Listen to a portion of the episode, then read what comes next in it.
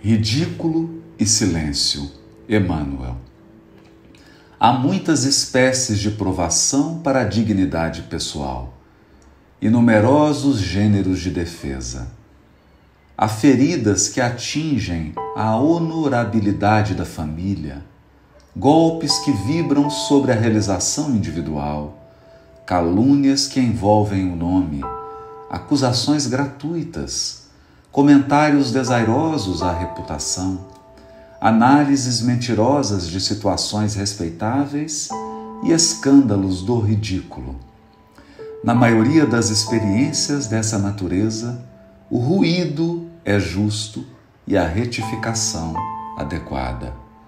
Nas contrariedades familiares, é fácil estabelecer programas novos e corrigir normas de conduta na perseguição ao trabalho honroso, basta recorrer aos frutos substanciosos e ricos da obra realizada.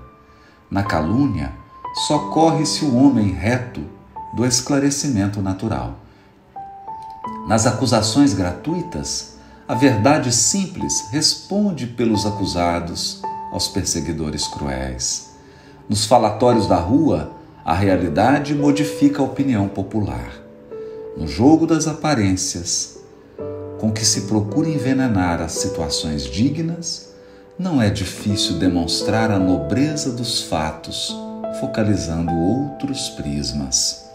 Por isso, há um exército de servidores da justiça do mundo que, com rapidez ou lentidão, atende a reclamações e mobiliza providências compatíveis com os acontecimentos mais estranhos.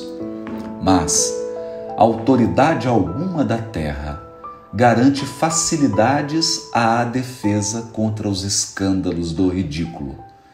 Para suportar dignamente esse gênero de provação, somente Jesus oferece o padrão necessário. A reação não serve.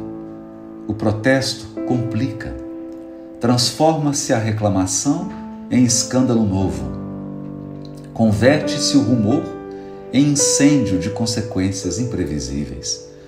A criatura bem intencionada, sob a perseguição do ridículo, não tem outro recurso senão recordar o Cristo.